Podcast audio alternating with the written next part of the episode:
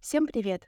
Меня зовут Ксения, я лайф-коуч CF и CTP, и это мой подкаст «Шаг за шагом». Здесь я делюсь своими историями и показываю, как маленькие шаги способны привести к колоссальным результатам. Моя предыдущая карьера — это IT-разработка, более шести лет.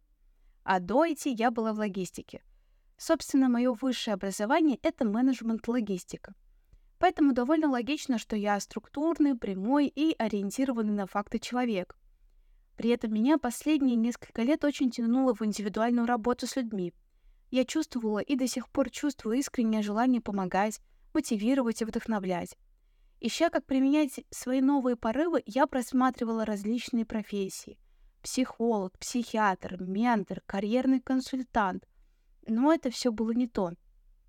Мне хотелось чего-то иного — чего-то, где клиент будет не в позиции ребенка, как бывает в консультировании.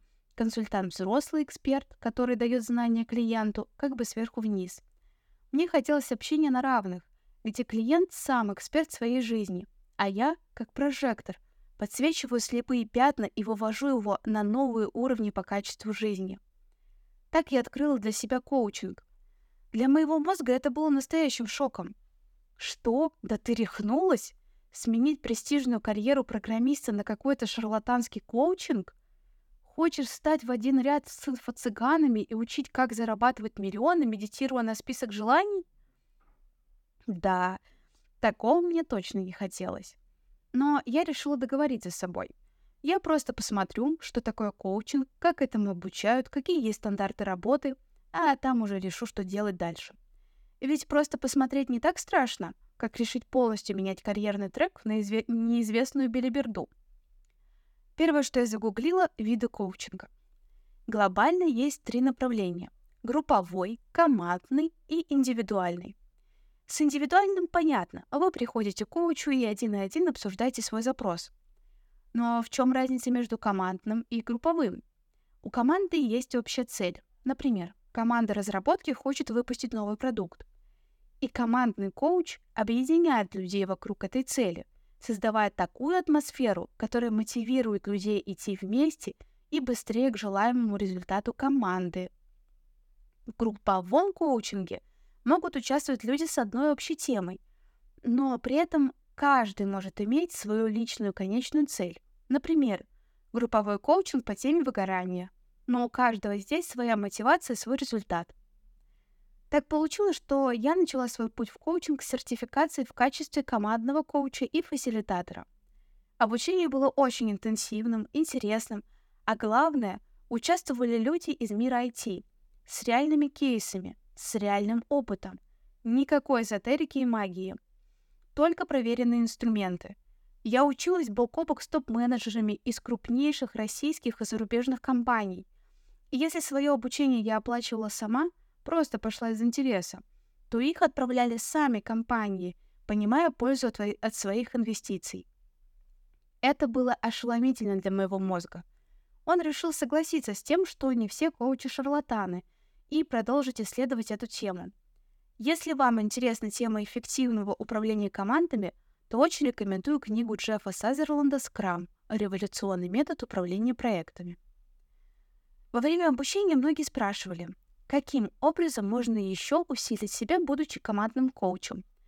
Ответ был неизменным. Прохождение фундаментальных знаний индивидуального коучинга. Хм, серьезно? У этих шарлатанов есть какое-то фундаментальное знание? Ну ладно, команда. Тут вот показатели эффективности есть, работают серьезные люди, крупные проекты, а там... Но после получения сертификации как командный agile коуч и фасилитатор я вновь открыла Google — и отправилась на поиски тех самых фундаментальных знаний. Первое, что меня поразило — обилие аббревиатур. Непонятно, кто чем занимается. Кто лучше, а кто хуже. Где учиться, чтобы охватить сразу как можно больше. Вообще мой подход к жизни определяется планками. Если обучение, то самое лучшее. Если работа, то самое качественное. Если отдых, то самый классный. А иначе зачем вообще тратить на это время? Недолго думая, я начала искать самое большое, крутое сообщество коучей. Как оказалось, стандартов профессии коуча в российском законодательстве нет. Как нет и самой профессии. Наверное, именно поэтому так много людей, называющихся коучами, таковыми не являются. Ладно, в России стандартов нет. А как тогда с этим обстоят дела в мире? Неужели нет никакого права на этих самоучек? Оказывается, есть. Так я наткнулась на ICF. Это Международная федерация коучинга, профессиональная ассоциация персональных и бизнес-коучей, цель которой — сохранение надежности и качества коучинга в мировом сообществе. Наличие стандартов — важное условие для подготовки коучей, и одним из гарантов является сертификат международного образца. Чтобы получить свой сертификат, необходимо пройти обучение в аккредитованной ICF школе. Есть три вида учебных сертификатов – CCE, ACSTH и ACTP. Остановлюсь на каждом отдельно.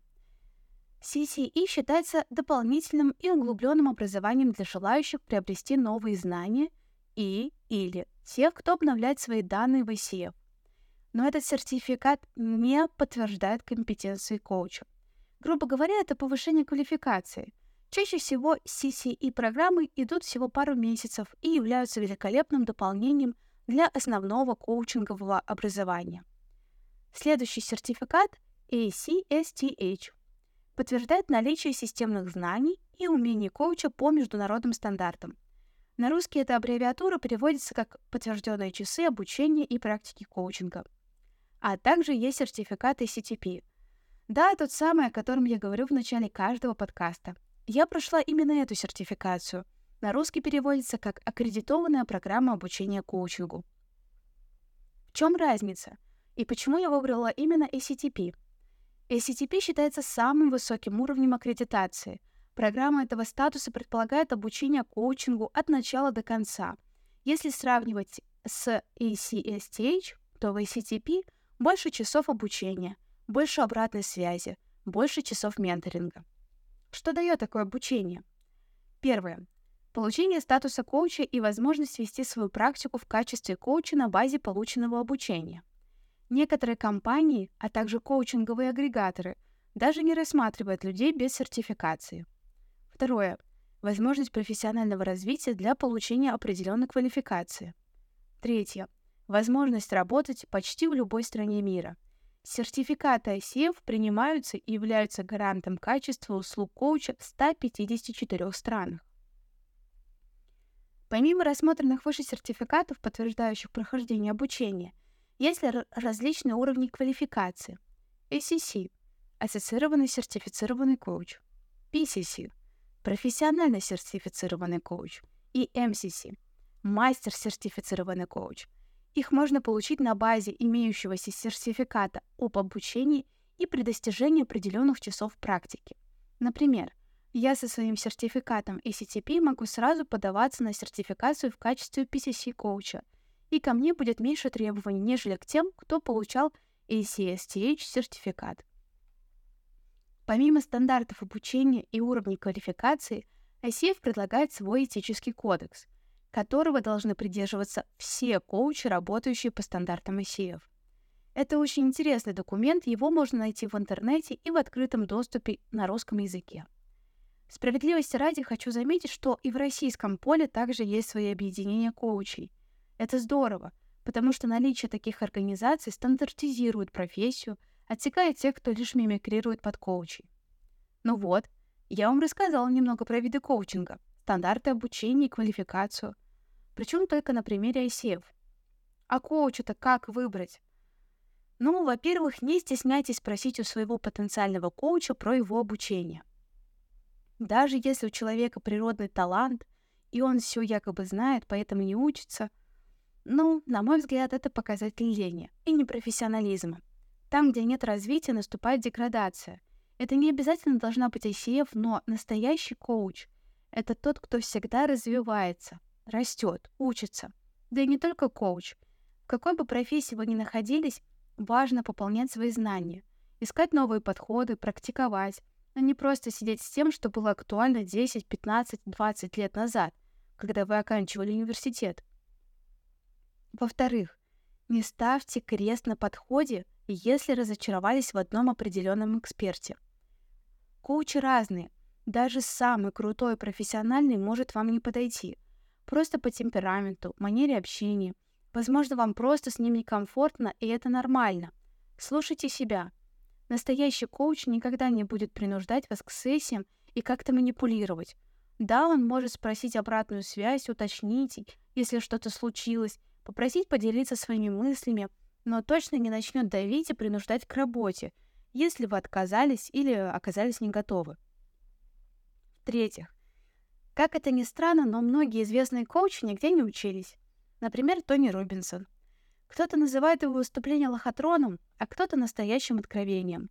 В любом случае, это лишь показатель того, что не стоит сразу вестись на громкое имя.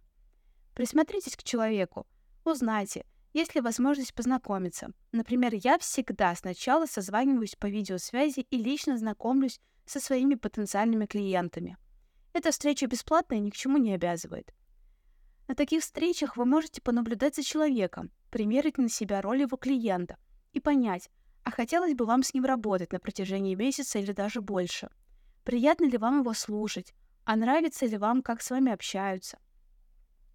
Самое главное при работе с коучем – это доверие. Невозможно достигнуть по-настоящему значимых результатов, если вы не готовы откровенно делиться своими мыслями и честно отвечать на вопросы.